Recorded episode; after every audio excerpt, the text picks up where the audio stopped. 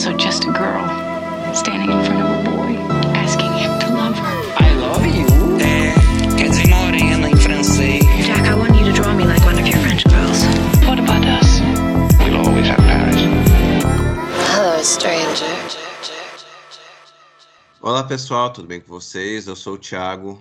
E eu sou a Lari. Hoje, Lari, eu estamos com uma mesa de convidados muito queridos, convidados cativos. Um participa com muita frequência, o outro está voltando aqui pela segunda vez. Vou começar contigo, Guilherme. Tudo bem? Seja bem-vindo pela segunda vez ao Supercuts. Oi, gente. Valeu pelo convite. Espero poder participar, contribuir bem para a conversa. E vamos lá. Estou aqui com o João Vitor. Tudo bem, João? Seja muito bem-vindo mais uma vez. Oi, Tiago. Oi, Lário. Oi, Guilherme. É um prazer conhecê-lo hoje. Obrigado pelo convite. Ainda mais para vir falar de um filme desses, né? Um filme que acho que está entre os meus favoritos do ano. Então, ansioso. É isso, gente. Hoje vamos falar de A Fire, né? O filme do Christian Petzold. É um filme que teve um lançamento pequeno no Brasil, mas até aqui em Goiânia chegou. A gente viu o filme lá no no Cine Cultura, ele teve algumas poucas semanas de exibição aqui em Goiânia. E, se eu não me engano, ele também chegou sem tradução. Então, nós vamos ficar com A Fire para a gente tocar aqui a gravação e tal. A não ser que vocês saibam de alguma tradução que estão colocando para o filme. Eu vi vagamente na internet algo como Céu em Chamas, mas eu não consegui confirmar esse nome. Então, vamos ficar com A Fire. Mas é importante dizer que é o, é o filme do Christian Petzold, do diretor alemão. Fizemos aqui um episódio, uma sessão dupla de Phoenix e Em Trânsito, é, dois dos meus filmes favoritos da década passada. E é um, é um diretor que tem conquistado os corações dos cinéfilos por aí. Perguntar aqui para vocês, rapidinho, vocês gostam do cinema do Petzold? Vocês é, sempre esperam muito dos filmes dele. Qual é a relação que vocês têm com o diretor? A relação com o Petzold começou, acho que lá em 2014, quando saiu o Phoenix. E realmente foi muito Eu lembro que na época começou a sair aquela lista de final de ano, assim, só falando, ah, melhores filmes do ano e tal. E esse estava aparecendo em quase todos, assim. Até apareceu naquele vídeo do que o David Ehrlich faz, melhores do ano e tal. E tinha aquela cena final já. Que eu vi aquilo, fiquei intrigado. Eu fui atrás, na época vi, achei legal mas não fiquei encantado tanto por ele na época. Assim, eu tava começando ainda a ver mais filme fora os, os hábitos normais de, de cinema. Aí, conforme eu fui pesquisando mais, fui vendo que o nome dele ia aparecendo cada vez mais, assim, só falando que, pô, é um diretor bacana, é um diretor interessante. Aí eu vi, eu vi pouca coisa dele até agora. Eu vi o Phoenix, o Transit, o Yella, Bárbara, e esse, A Fire, realmente eu, eu consegui ver por um screener, consegui uns meses atrás, e realmente foi muito impactante, assim, e é um filme que começa de uma maneira muito simples, né? Ele, mas ele vai construindo de um modo muito sutil uma coisa muito complexa, muito profunda, muito humana, sabe? Falando sobre várias coisas, sobre a relação das pessoas com a arte, é, com o meio ambiente, que é toda a questão, né, do ambiental que o filme aborda, e você falou a questão do nome, tipo, em alemão, o nome do filme virou, é, literalmente, seria Céu Vermelho, Sem Chão, assim. Isso aqui que a gente não pegou emprestado a tradução literal do, do alemão para ficar aqui a Fire, realmente fica estranho. Mas é isso, o Pet Soldier é um cara que a partir de agora, assim, eu tô prestando atenção e realmente a Fire é um filme que vai estar no melhor, é, é, é o melhor do ano, assim, tem muita dificuldade. É, então, eu eu vi o Phoenix, né? Foi meu, meu primeiro Pet Soldier, tem um pouco mais de dois anos. Não me lembro exatamente de onde veio. Se foi vendo algum vídeo, alguém comentando. Com certeza veio da, da bolha. E eu gostei muito do Phoenix. E aí agora eu vi que saiu a Fire, vi a galera elogiando, né? Que tinha visto, acho que na mostra saiu, eu tive a oportunidade de ver aqui no, no cinema em Brasília. Mas eu acho que eu vi um pessoal comentando tudo que viu na mostra, eu vi que ele foi premiado em Berlim, acho que foi o Urso de Prata. E aí eu, tá, vamos ver a Fire. Aí antes disso eu comprei o, o Blu-ray de Em Trânsito, que só chegou quase um mês depois, eu ainda não vi. E eu assisti também o Undine, que é o filme anterior, né? É um filme também recente. E eu gostei do Undine um pouco menos. O Phoenix eu achei muito bom. À medida que o tempo passa, eu acho melhor. Eu até gostaria de rever. Mas o, o A Fire eu fui com alguma expectativa, muito por causa disso. e eu saí completamente maravilhado. Eu saí querendo ver até os outros filmes do, do Petzold que eu ainda não vi, tirar o, o atraso com o trânsito que está aqui esperando, me olhando ali na estante. Mas é isso, eu não tinha uma grande relação com o diretor. Eu vi poucas coisas dele, mas o que eu vi eu gostei muito. E agora eu quero muito ver os próximos filmes. Ainda mais porque eu até vi uma entrevista dele, é, eu li, que ele está falando muito sobre como o Afário e o Undine são parte de uma série saga, eu acho muito forte, né? Mas assim, uma série de filmes que ele vai comentar os elementos, né? Que ele comenta muito a água no Undine, que no Afire ele tem um elemento muito forte da água e de onde ele tira isso, né? Que é uma questão que na Alemanha eles enxergam muito a água como uma barreira e a gente tem muito do mar, né? Sendo isso, né? Porque o mar é essa grande barreira física que a gente tem dentro do Afire, mas aqui ele trabalha muito com o fogo, né? O nome já diz tudo. E aí ele não sabia qual seria o próximo elemento, mas eu estou definitivamente muito ansioso para ver qual seria. Bom, eu acho que como a maioria dos cinéfilos, eu cheguei ao diretor pelo Felipe Leão, chegamos, né, Paixão? E a gente fez uma mini maratona aí quando a gente foi gravar, a gente acabou assistindo bastante dele, do cinema, das inspirações, enfim se eu não me engano, a gente participou de um Clube do Leão ou de algum outro momento, de alguma aula do Leão sobre o diretor e as obras. Então, assim, a gente já teve essa primeira imersão, né? E aí, com certeza, a Fire era o título que a gente estava pensando que ia salvar o ano, assim, né? A gente pensou, gente, será que esse vai ser o nosso filme favorito do ano? Porque tá sendo um ano complicado no geral, assim, a gente tem assistido poucos filmes, os, a maioria deles não vieram num circuito grande aqui para Goiânia, alguns não, não vieram de forma alguma, outros com poucas sessões. Alguns vieram só dublados, enfim, como o novo Godzilla, aí a gente não conseguiu assistir.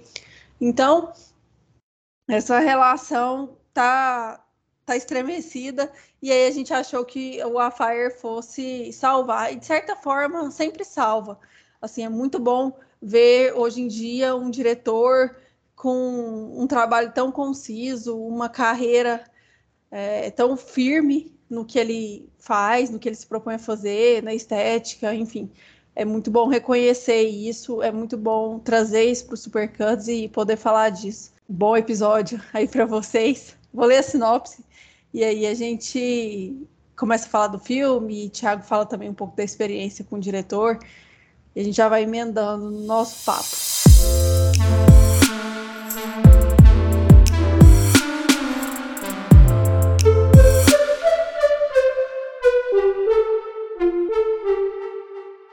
Uma pequena casa de férias junto ao mar Báltico. Os dias estão quentes e não chove há semanas.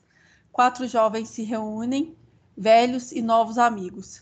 À medida que as florestas secas ao redor deles começam a pegar fogo, o mesmo acontece com suas emoções: felicidade, luxúria e amor, mas também ciúmes, ressentimentos e tensões. É um filme distribuído pela Imovision, inclusive peguei a sinopse de lá. Então, acho que é um filme que é, é um urso de prata, né? E normalmente nos últimos anos os, os premiados do Urso de Prata têm, têm chamado mais atenção que o próprio Urso de Ouro. Então, é bom, vamos falar do filme. E aí eu vou passar para você, Thiago, porque já que você não falou sobre sua primeira experiência com o Pet Zote, você já fala aí. E aí comenta também a experiência com o filme. O meu primeiro Pet Zote foi Em Trânsito, que é um filme que eu amo de paixão. E depois, depois de muita insistência do Felipe, eu assisti ao, ao Phoenix, evidentemente, que também eu, eu devo dizer que é um, é um excelente filme.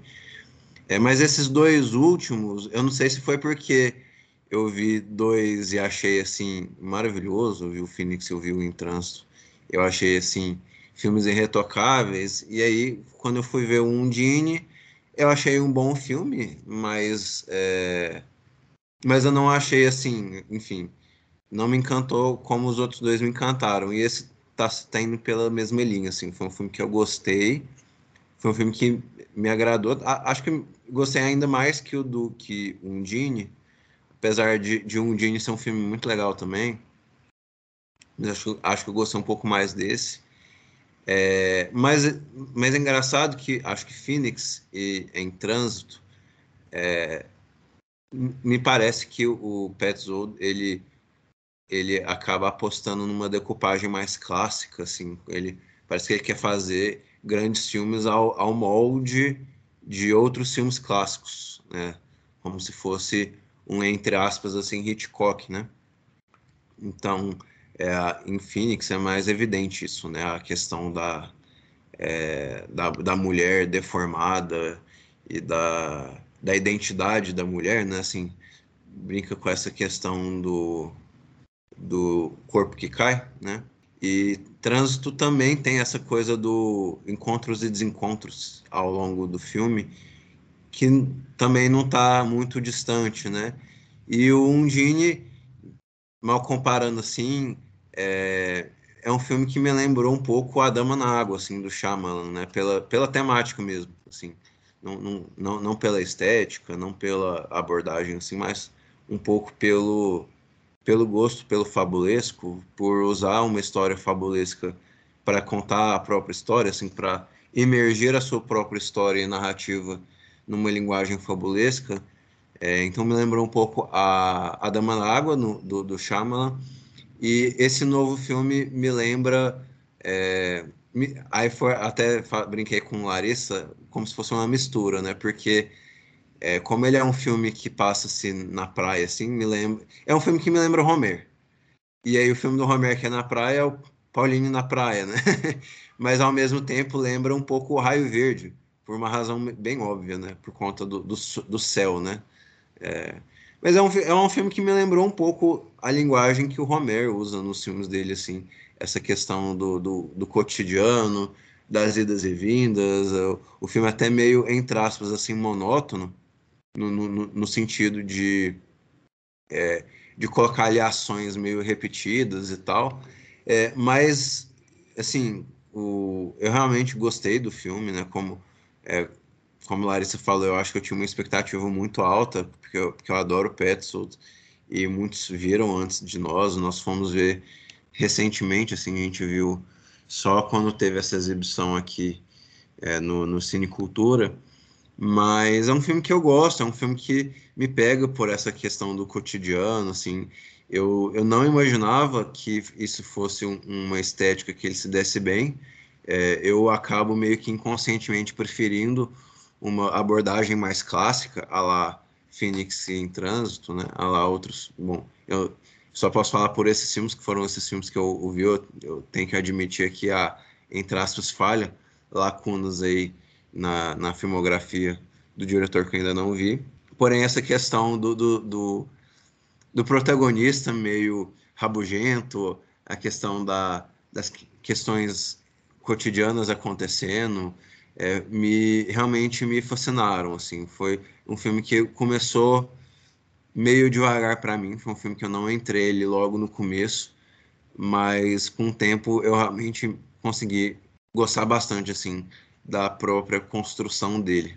Eu acho que ele começa bem lento mesmo né? E ele tem uma coisa que eu sinto que é diferente pelo menos do que eu vi do Petzold é que né, de novo, comparando com o Undine e com o Phoenix, eu não vi o Em Trânsito nem o, os outros, é que esse filme, além dele ter um começo mais lento, a gente tem um protagonista que a gente tende a não simpatizar, a não gostar meio que de cara, né? Eu acho que é um. O Leon, ele é um cara, tipo assim. Ele é meio chato, ele tá. Tudo bem, tudo tá dando errado, né? Deu problema no carro, ele ficou sozinho, mas constantemente ao longo do filme, ele é o cara que, tipo assim, ele tá tentando. Cara, tá tentando tirar a diversão de todo mundo. Né? Todo, todo mundo tá se divertindo. O Félix tá se divertindo. A personagem da Paula Ber tá se divertindo, que agora eu não lembro o nome da personagem. Mas, assim, constantemente ele é um problema. Então, acho que a gente, como espectador, fica uma estranheza no começo, né? E aí eu acho também que ao longo do filme, especialmente né, no, talvez a gente possa considerar terceiro ato, né, que é quando de fato tem a questão do fogo, que tem essa mudança nesse personagem. E eu gosto muito eu acho que o, o ele é um exemplo muito claro, exemplo muito bom de uma coisa que eu venho chamando, não oficialmente, né, de filme cápsula. E eu acho que melodramas, especialmente, se encaixam muito bem nisso. São esses filmes que acontecem em espaços ultra reduzidos, em que meio que só aquilo importa. É como se tudo que acontecesse ali não importasse para o mundo fora dessa pequena realidade. E eu acho que, especialmente o Afire, que coloca essa borda do mar, essa borda do fogo, essa borda física e não só espacial e temporal, exemplifica isso muito bem. É tudo muito intenso. A gente tem ali um espaço muito curto, mas é, é toda essa questão melodramática da intensidade, desse amor, desse exagero, dessas sensações, essa coisa muito aflorada, eu acho que é super bem trabalhado. E eu acho também que a gente pode dizer que é um filme que é sobre o processo de se fazer um melodrama, né? Porque eu acho que a, a cena final, já que o, o, nosso protagonista, o Leão, é um escritor, ele vai relatar essa história dele com a Nádia, né? No final a gente descobre que tem um livro que ele passa esse tempo todo tentando escrever e que não sabe para onde vai. E essa ideia do melodrama sobre o melodrama, eu acho muito interessante porque parte do princípio do espectador, do olhar, e, e como você falou, né, e como várias pessoas já apontaram, especialmente eu estava vendo até um vídeo do Vitor Russo, né, do 16mm, acho que é o canal dele no YouTube, falando do olhar que ele pega do Hitchcock, fala muito disso, especialmente no Phoenix, fala disso no Fire. É muito importante como ele trabalha o olhar também da questão das fotografias, porque ele traz essa questão do olhar sobre pessoas vendo outra coisa. Então, eu acho que é um constante comentário metalinguístico sobre a gente estar tá vendo um filme que, na verdade, é um livro do personagem e a gente não sabe até que ponto aquilo é. Claro que a gente vê a história se desenrolar, mas eu acho que ele dá a margem para a gente pensar se, em algum grau, a gente também não viu elementos do livro, a gente não sabe se aquela história é exatamente daquele jeito. E eu acho isso muito, muito bonito. E voltando à entrevista que eu falei antes do Pets hoje, ele também estava comentando, né, que a, a Paula Beira ela meio que não precisa do olhar da câmera. É como se a personagem não precisasse que ninguém a visse, como se ela tivesse uma vida própria. E eu achei isso muito interessante, já que ele é um diretor que trabalha sempre essa questão do olhar, dos olhos constantes sobre os personagens, especialmente os personagens femininos. O Thiago falou da questão do Homer, né? Eu estava lendo uma entrevista também com o Petzold. Ele comentou que realmente tem uma inspiração muito grande no filme do Homer, porque está falando da relação entre a diferença entre Alemanha e França, né? Que na França só tem os, tá, os dois meses de férias, ir na praia, não sei o quê, curtir, ter a educação sentimental, que é um gênero de filme que não tem na Alemanha. Aí decidiu, pô, vou fazer esse filme. E, é, falando sobre o protagonista, né, que eu acho que acaba chamando muita atenção, chama atenção no filme, eu tenho um grande prazer em chamar e falar, pô, esse cara é um, um otário gigante, assim. Eu, nas duas vezes que eu vi, é, é muito incrível como isso é reportado a todo momento, mas ao mesmo tempo acho que rola também uma certa simpatia com o personagem, assim, não tipo, a gente tentar entender um pouco, porque tá, tem aquela cena de falar, ah, não, eu quero, preciso trabalhar, o trabalho não permite, não sei o que, essa ética muito protestante de, ah, eu preciso estar aqui trabalhando de modo fixo e tal, mas ele, quando ele não está ali, ele está jogando bola, brincando com a de tênis. É, acho que acaba rolando essa qualidade, né? Tipo, ele está tentando, mas não sabe ali o que, que ele precisa fazer para seguir. Está meio perdido.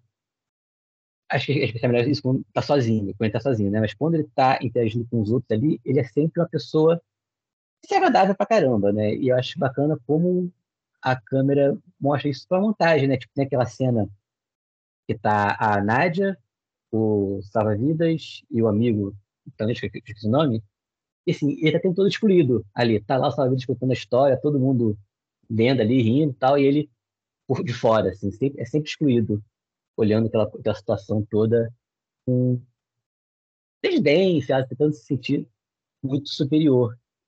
E eu, ainda nessa do episódio, ele falou que tem rola ali um certo elemento é, autobiográfico, porque ele lembrou dele mesmo quando ele fez o segundo filme dele, que é, eu não vi, acho que era Cuba Libre o nome. Ele falou que ele está sentindo nessa posição de ter que se provar, sabe? Tipo, eu fiz um filme, fez sucesso, agora eu teria que fazer um segundo e eu preciso estar tá aqui provando. E é esse, esse o ponto né, do Leon, que ele, ele botou, conseguiu botar o pé na porta com o primeiro livro dele, que fez sucesso, né, aparentemente, e ele está no segundo que ele precisa se provar, mas ele não consegue é, sair de si mesmo para poder fazer, escrever as coisas, né? Porque pelo pouco que a gente vê do livro que ele acaba descartando, né? É um livro nada a ver, assim, porque o editor fala que não, joga isso fora, é nada a ver. E aí um pouco sobre a relação com a arte, né? Que a arte é um pouco disso jogar no mundo também, não é ah, vou me excluir de tudo para fazer aqui, que eu tenho que fazer, fazer o roteiro, fazer o livro. Tanto que um amigo dele, que tem a, o projeto dele lá lodeado, portfólio, é um cara que se joga no mundo. Ah, vou na praia, vou paquerar o, o, o Salva-Vidas, e a obra dele sai resultado disso, né? Aquelas fotos da, da, da praia. E no final a gente fala que o Leão também, né? Quando ele se abriu para o mundo, teve aquela sensação de perda gigantesca que ele se permitiu sentir ali, tá ali mais ou menos, é, ele consegue fazer a obra dele. Paixão, você queria falar alguma coisa? Você que não gostou tanto assim do filme? Já estava entregando. É, meu cancelamento aí. Não é que eu não gostei do filme e tudo mais, mas ele demora a acontecer para mim. Eu gosto muito quando ele fica mais com cara de Pet Zone mesmo. quando ele fica mais fantástico. Existe uma virada ali quando você começa a ficar em dúvida de quem são aquelas pessoas, o, o que realmente está acontecendo e da parte dramática mesmo. Eu acho que o filme ele demora para esquentar, assim, é uma piada meio idiota, né, nesse filme. Ele demora para esquentar, mas quando esquenta ele pega fogo. Então eu, eu realmente demorei para entrar no clima do filme, assim, demorei bastante. E eu acho que isso que o Guilherme comentou sobre a arte, né? E como é essa. O que é a arte? Ele claramente trabalha isso e mais da parte criativa da arte, né? De onde vem a criação? Uma criação de, de formas diferentes ali, né? Porque a parte. É, porque tem ali um escritor e como a, a arte da escrita é diferente da arte da fotografia, que é diferente do cinema também. Então, acho que essa, esse olhar para esse tipo de arte e, e para como o, o, fogo ali, né, e a queima daqueles personagens, a queima daquele possível artista, né, e, e daquela possível organização de obra. Eu acho que é, é muito sobre essa parte efêmera da arte mesmo, o que é a arte e o que a gente concebe dela, como vai ser essa interpretação, como vai ser essa recepção. A, as fotos do, do amigo ali, né, só vão ficar importantes para ele depois que ele morre. Até então, é, é um trabalho completamente desvalorizado, assim. Eu acho que tem disso, assim, esse personagem mal-humorado também defendi o, cara o filme inteiro, porque não quero que ninguém me interprete mal, mas eu sou daquele jeito, assim, eu sou super sistemática. Eu seria aquela pessoa da galera, se tiver um chato que vai ficar me impedindo ou me atrapalhando de fazer as coisas do meu jeito, é, que foi do jeito que foi combinado e planejado, eu vou, vou ficar um porre, entendeu? Eu não vou ficar de boa. Eu achei que ele estava até de boa. E então é, defendi muito aquele personagem. Acho que por isso que eu fui ficando com raiva do filme. É, porque essa espontaneidade desses filmes praianos, inclusive do Homer, não me pega de jeito nenhum, assim, eu fico irritada. É, acho que em muitos filmes franceses, inclusive, esse jeito de viver francês, assim, não é muito minha, minha prática. E eu realmente, o Thiago tá rindo ali, porque, sabe, com quem ele casou. então, assim, é... mas eu sou gente boa, gente. O João Vitor tá de prova também, que eu sou legal.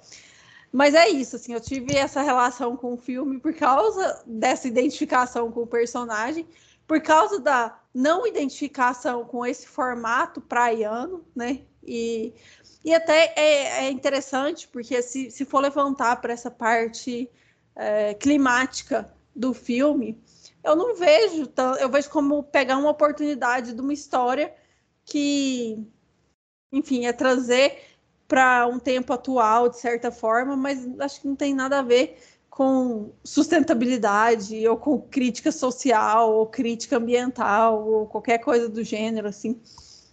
É uma tragédia. É uma tragédia, como podia ser um acidente de carro, podia ser é, qualquer outra coisa ali, né? Eu acho que o fogo ele tem muito disso, é, dessa questão bem, enfim, o fato deles terem morrido, abraçados, queimados, é, é traz uma estética bonita para essa morte, né? Mais bonita do que, sei lá, um AVC. Então, acho que, que tem muito disso, mas é, ao mesmo tempo é a vida acontecendo, sabe? A vida acontecendo para o editor, a vida acontecendo para aqueles jovens, a vida acontecendo e não acontecendo também para o é, Leon, não é Leon? Para o Leon. Então, eu acho que é, esse olhar do Leon também, ele é interessante por causa disso. Ele é o cara que mais quer fazer acontecer do jeito dele e é o cara que menos tem controle sobre o que está acontecendo ao redor, assim. Então, e acaba que ele não é diretamente impactado por nada, assim, nada acontece com ele de fato. Mas tudo dá errado ao redor dele e ele fica extremamente incomodado, assim, como se fosse com ele, como se tudo estivesse acontecendo diretamente com ele, né? Então acho que são reflexões assim que eu fui tendo ao longo do filme, realmente demorou para engatar. Eu prefiro os outros filmes é, do Petzold, assim. Eu, eu, enfim, ainda é um filme dele, ainda é um bom filme, ainda dei uma nota boa, né, perto das últimas notas aí que eu dei. Mas tive esse problema e, enfim, eu acho que é um problema muito mais é, psicológico aí de identificação do que qualquer outra coisa eu assumo que quando eu vi a primeira vez, estava comprando muito com o Romé. E aí pensei, putz, tipo, eu não sou muito fã do Romé também, assim, não é um cara que me pega. Mas um, ponto que eu queria retratar isso, que é falar que, ah, que o cara, o Leon, né, que faz as coisas do jeito dele. Eu não, eu não sei se é ele que fazer as coisas do jeito dele de fato, assim, eu sei que ele tá todo tempo existindo, mas eu acho que ele é muito mais um cara que tá com uma certa desconexão interna, sabe? De, porque ele reconhece que o comportamento dele é escroto, sabe? Tipo, tem aquela cena que. Assim que depois que eles discutem na mesa, a Nádia fala, pô, é, vamos pra praia, vamos pra, é, vamos pra praia e tal. Aí fala, não, meu trabalho não permite. Aí ele sai e ele fica, porra, por que eu tô falando isso, sabe? Faz não tem nada a ver. Então, eu acho que é muito mais um cara que ele não, ele não tá fazendo as coisas dele, ele tá fazendo as coisas do jeito que acha que tem que ser. Ele acha que não, tipo, ah, agora eu sou um artista sério, eu tenho que agir desse modo porque é assim que se faz, sabe? Então, e tem um ponto que eu, que eu li no, nessa mesma entrevista do Petson, que ele que, tipo, só conta. Pô, o Leão, ele tá sempre dormindo. Assim, ele começa o filme dormindo, dorme na praia. E o Petson comenta, tipo, o Leão, ele é um cara que talvez deveria abraçar mais a sonolência tá mais nesse estado inconsciente, é, se deixar um pouco, se soltar mais um pouco mesmo para poder fazer as coisas que ele quer. Talvez ele não seja esse cara que está ali o tempo todo, não, tenho que trabalhar, tenho que fazer isso, tenho que fazer X, Y, Z. Talvez seja o cara mais tranquilo, que a gente até chega a ver alguns momentos, né, dele quando ele está sozinho, ou até algumas conversas ali, ali, com a Nádia. Acho que é muito mais a questão de um cara que ele sente que está numa posição onde ele precisa se firmar, de falar, não, eu tenho que ser assim, senão não consigo fazer as coisas que eu quero. Até para se sentir talvez superior aos outros, porque ele claramente tem um, problema quando tipo, ele, ele vê. Quando a Nádia não gosta né, do livro dele. Ela fala, ah, óbvio que ela nunca ia entender essa vendedora de, so vendedora de sorvete. Aí depois fica assustado, e depois descobre que ela é uma acadêmica de literatura tal. Ele tem essa questão de inferioridade também, que o filme reforça o tempo todo. Eu não sei se é ele tá sendo genuíno com ele mesmo ao longo do filme, sabe? Eu até acho que a gente pode até sentir algum tipo de, sei lá, dúvida indo nesse sentido, né? Porque, tipo assim, ele vai pra praia, mas ele só fica deitado lendo o livro dele. Ele não bota uma sunga, não tira a camisa. Ele tá sempre vestido lá, todo escuro, tipo, né? Tem até um contraste da roupa dele com o ambiente, como se assim. É, aquele tipo de traje, aquele, aquele comportamento, ele não cabe àquela situação. E igual né, o Guilherme tinha falado da montagem, acho que também o figurino vai ressaltar isso, né? Esse distanciamento dele dos outros. É uma seriedade muito grande, né? E, salvo engano, eu acho que até no final a roupa dele muda um pouco. É, agora eu não lembro, tem, tem mais de um mês que eu vi o filme, né? Mas assim, mas assim, ele passa desse tom escuro, preto sempre para um tom mais claro. É o fogo que permite essa mudança, em certo grau, né?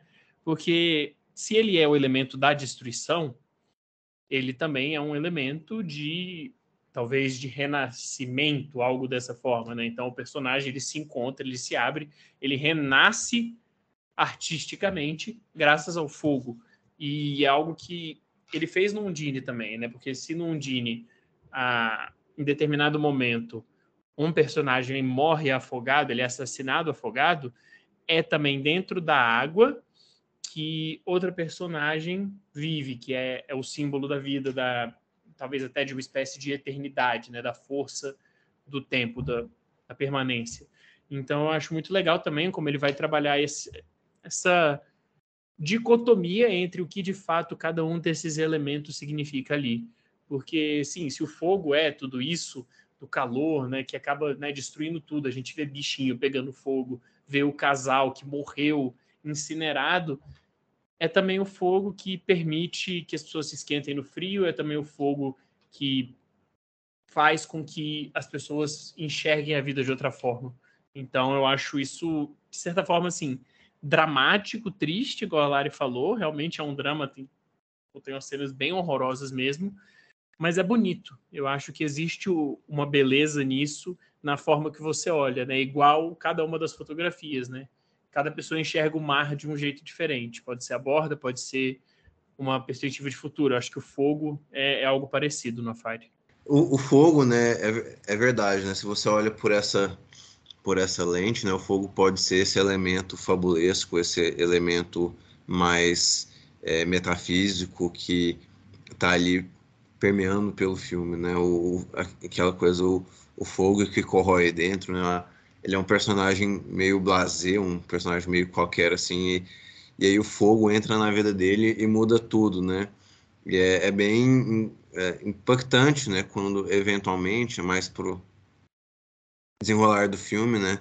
O filme ele começa a, a colocar os dois personagens juntos, né?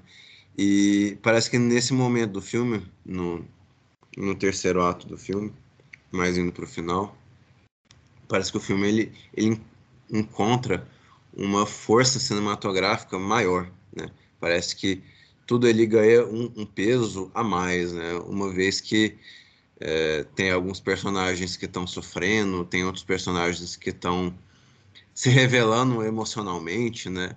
A, as coisas acontecem e o catalisador para tudo é o fogo, né? Mas o fogo sempre esteve lá, né? É como se ele não percebesse o fogo, né? Então, enfim, ele é esse personagem que se esquiva é, da viver, da, de viver, né? Como se ele evitasse viver, como se ele não quisesse viver as emoções, né? Ele e aí uma vez que ele vive essas emoções, uma vez que ele entra, ele vai lá e escreve o livro dele, né? É muito é muito simbólico, né? Como um personagem que é fundamentalmente é, assustado da vida, né? Assim, o, a paixão, a, a vivência, ser vivo é uma coisa que dá medo, né? Uma coisa que nem sempre nos, de, nos dá tranquilidade, né? Ele é uma pessoa que ele acha que ele quer essa tranquilidade, né? Mas essa tranquilidade não não serve bem. Né? Essa tranquilidade, esse blazer, essa cara, característica distante que ele tem, não serve bem, né? E, e precisa de todo o filme para mostrar isso para ele, né? Então tem essa tem toda essa questão também. É, tipo, eu, vejo, eu vejo algumas pessoas comparando o Fogo como com muito. questão climática, né? Entendo, mas não acho que seja tão forte. Eu acho que o fogo é esse elemento mesmo de que está sempre presente ali, que eles. Eles não, né? O protagonista ignora, mas quando chega não dá para ignorar, sabe? Que é o momento do terceiro ato, que acontece uma um monte de coisa. O editor, né? Descobre tá com câncer, um monte de coisa que, tipo, poxa, não dá para seguir, não dá para seguir assim, não, não, dá, dá para ignorar esses eventos. E tanto que, voltando à questão do livro dele, o, o livro que ele estava escrevendo é esse momento que ele viveu, né? Que ele decidiu se abrir lá.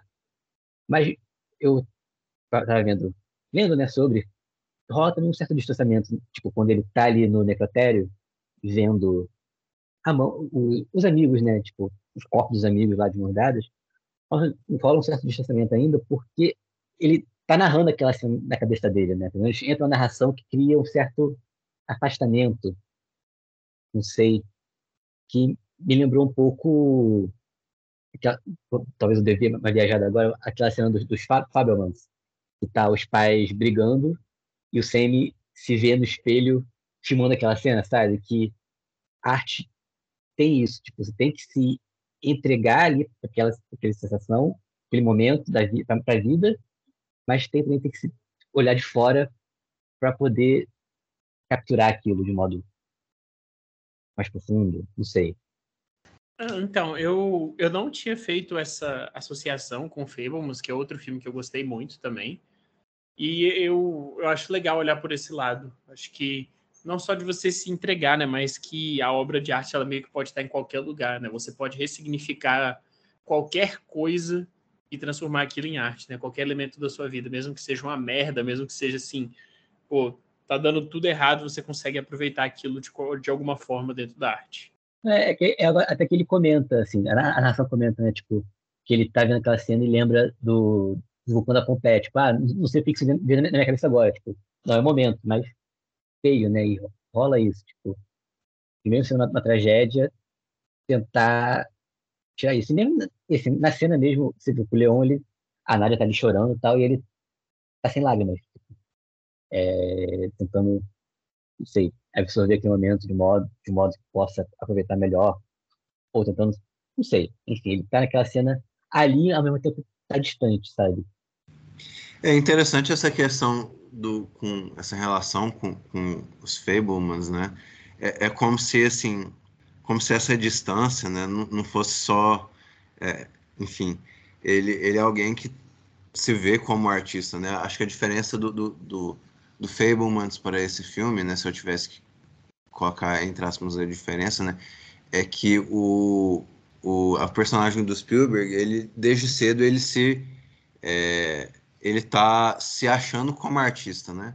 Essa questão da idade é muito forte, né? A pessoa que ah, talvez eu seja artista. Aí ele se descobre como artista. Então, o, o filme, o Fablemans, ele, ele é, é, literalmente a manifestação desse olhar artístico pouco a pouco, né? A gente acompanha ele durante basicamente toda a vida, né? E, e no filme, assim, ele aparentemente é uma pessoa que no início do filme a gente acha que ele é um escritor ocupado, assim, ele é, ele é alguém que já é bom, assim, ele já tem um livro publicado, então a gente leva ele mais a sério, entre aspas, assim. E aí, ao desenrolar do filme, a gente leva ele cada vez menos a sério. Né? A gente começa levando ele a sério e é como se o filme colocasse ele nesse lugar de que não, ele ele está escrevendo um filme, mas um livro, mas ele talvez não tenha as condições e as ferramentas para fazê-lo, né?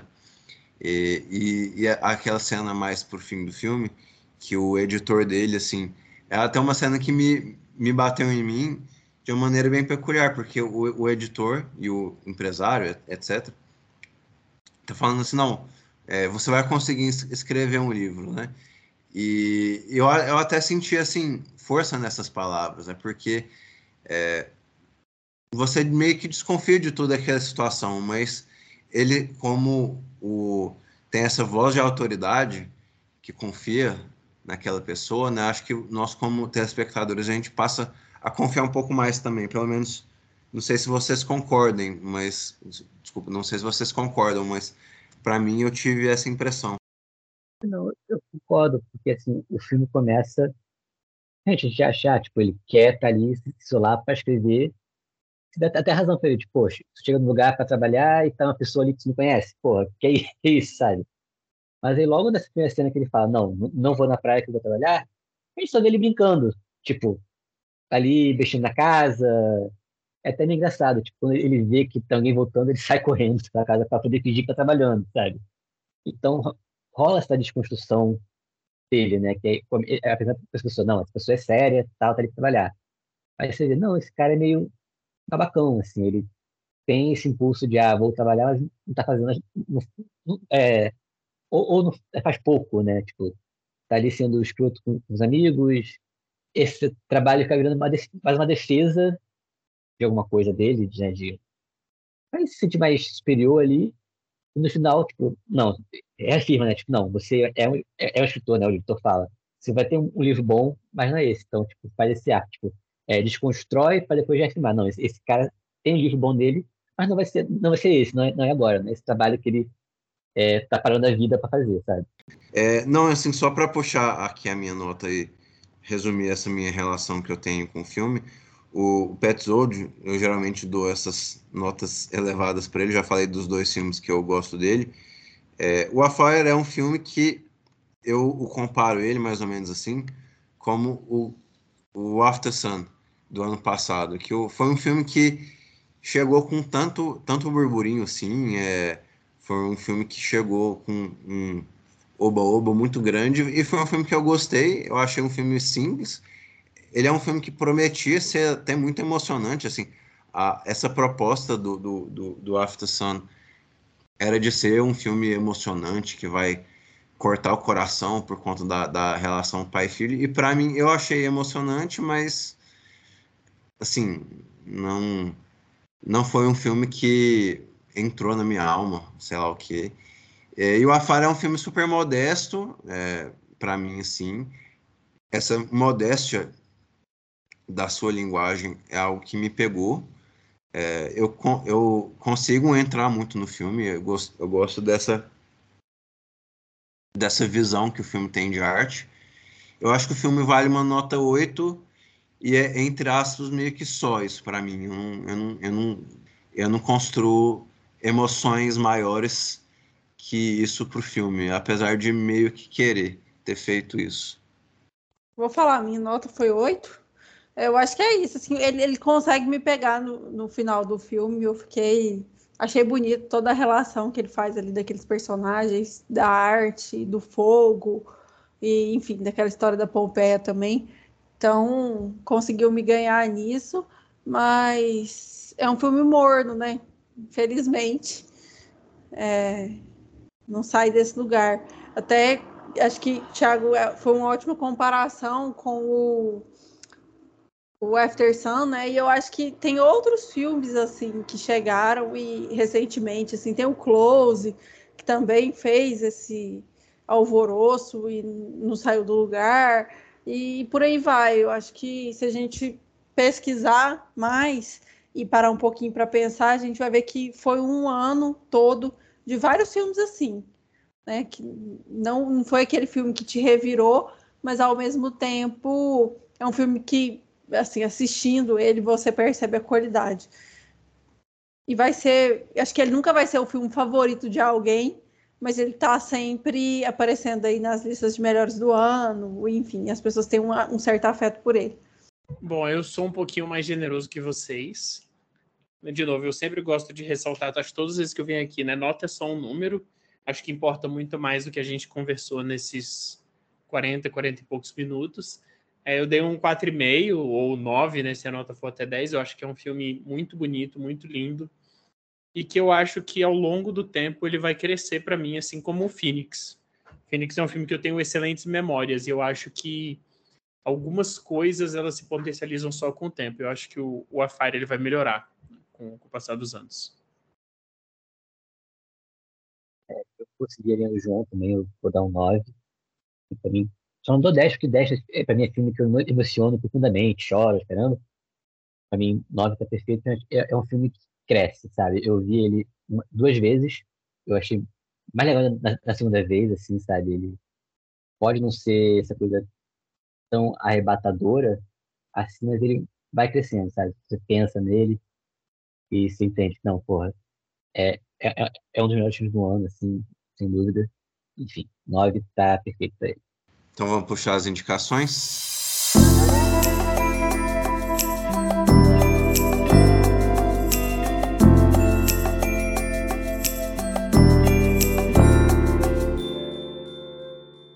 Bom, eu tenho duas recomendações.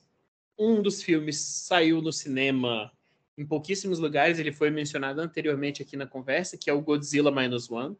Eu acho que é muito bom. Eu acho que é um filme muito, muito bonito. Eu acho que ele consegue equilibrar muito bem questões de dramas internos e todo o espetáculo do cinema de monstro.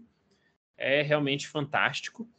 E o outro também está numa lista minha de melhores do ano, que o filme ainda não chegou no Brasil oficialmente, deve chegar agora em janeiro, que é Os Segredos de um Escândalo, que é a tradução do May December, o filme novo do Todd Haynes, que eu acho que é um filme muito doído. É um filme muito dolorido, muito, muito, muito. Tem especialmente uma cena que é no telhado da casa. Quem assistiu o filme sabe, uma cena do, do personagem do, do, Charles Melton com um adolescente. É aquilo ali, para mim, é, é, assim, é de partir o coração e é de uma delicadeza, uma sutileza tão grande.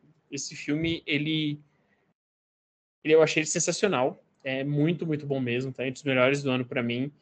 E eu espero que ele realmente chegue nos cinemas aqui e tenha uma, um lançamento mais abrangente.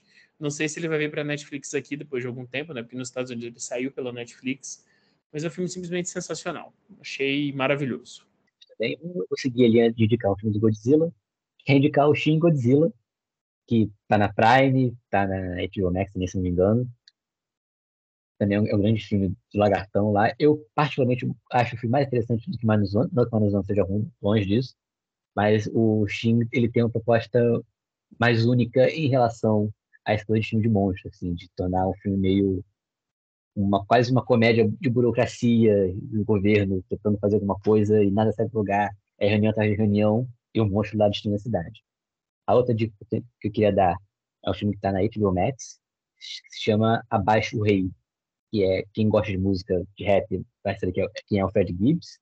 Eu não conhecia até ver o filme, mas é um filme sobre um, um estilo de rap que decide se isolar numa fazenda americana e para viver uma vida mais humilde, digamos assim. E é, é um filme sutil, simples, muita coisa que a gente falou do Afire, acho que as coisas de simplicidade de cotidiano vale para isso, mas tem esse contraste de ver uma figura de, de, de rapper assim interagindo com o fazendeiro, é, vaca, e é interessante esse choque dessas imagens, sabe?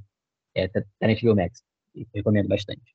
Desde a última gravação, a gente assistiu pouca coisa, né? A gente assistiu a Fire, mas também assistiu o Padre Pio, do Abel Ferrara, que eu gostei bastante.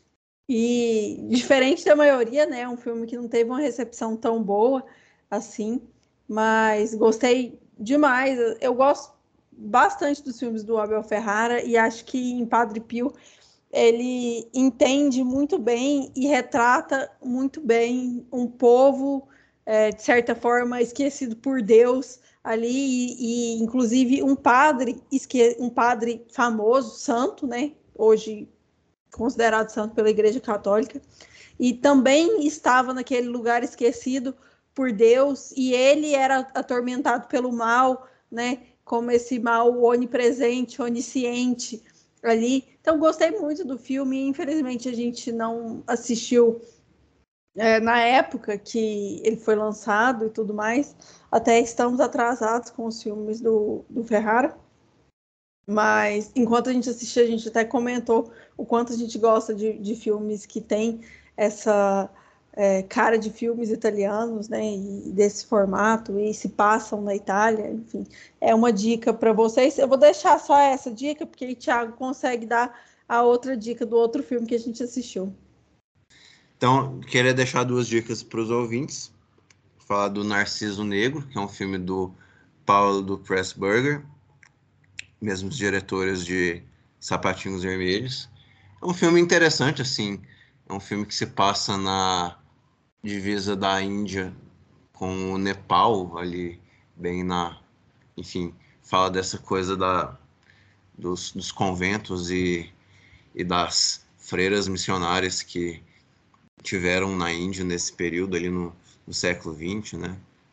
A mais famosa possivelmente seria Madre Teresa de Calcutá. Teresa de Calcutá é muito longe da, da região onde é, se tem o filme passa, né?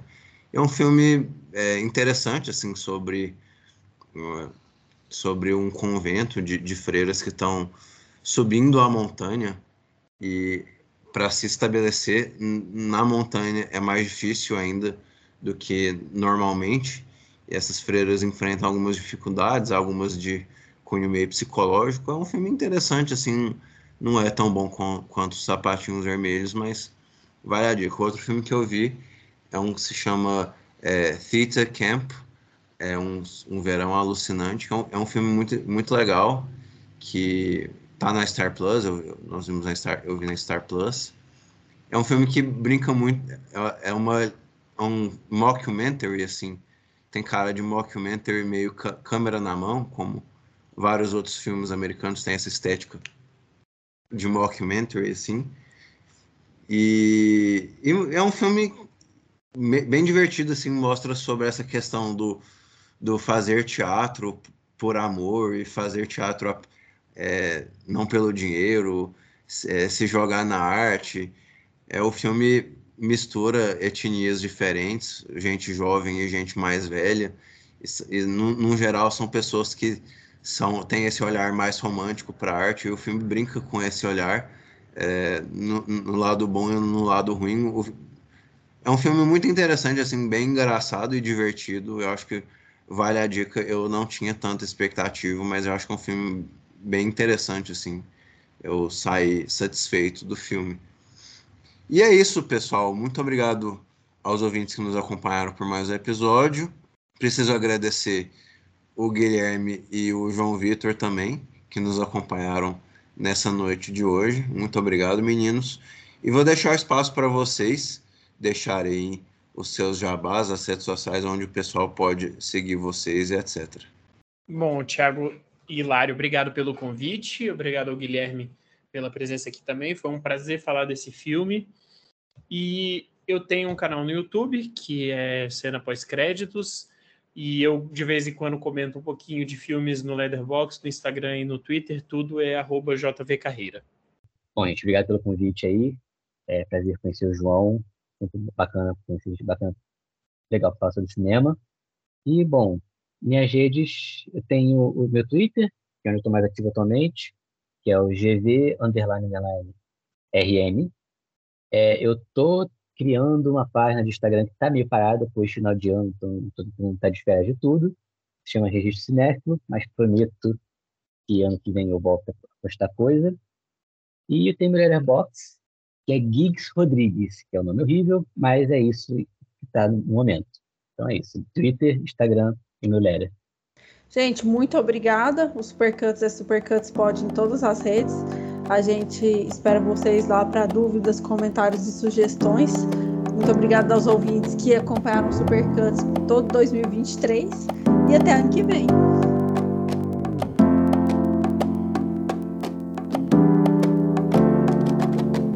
Say what again? I dare you, I dare you, I double dare you, motherfucker. Say what one more goddamn time. I'm sorry, Dave.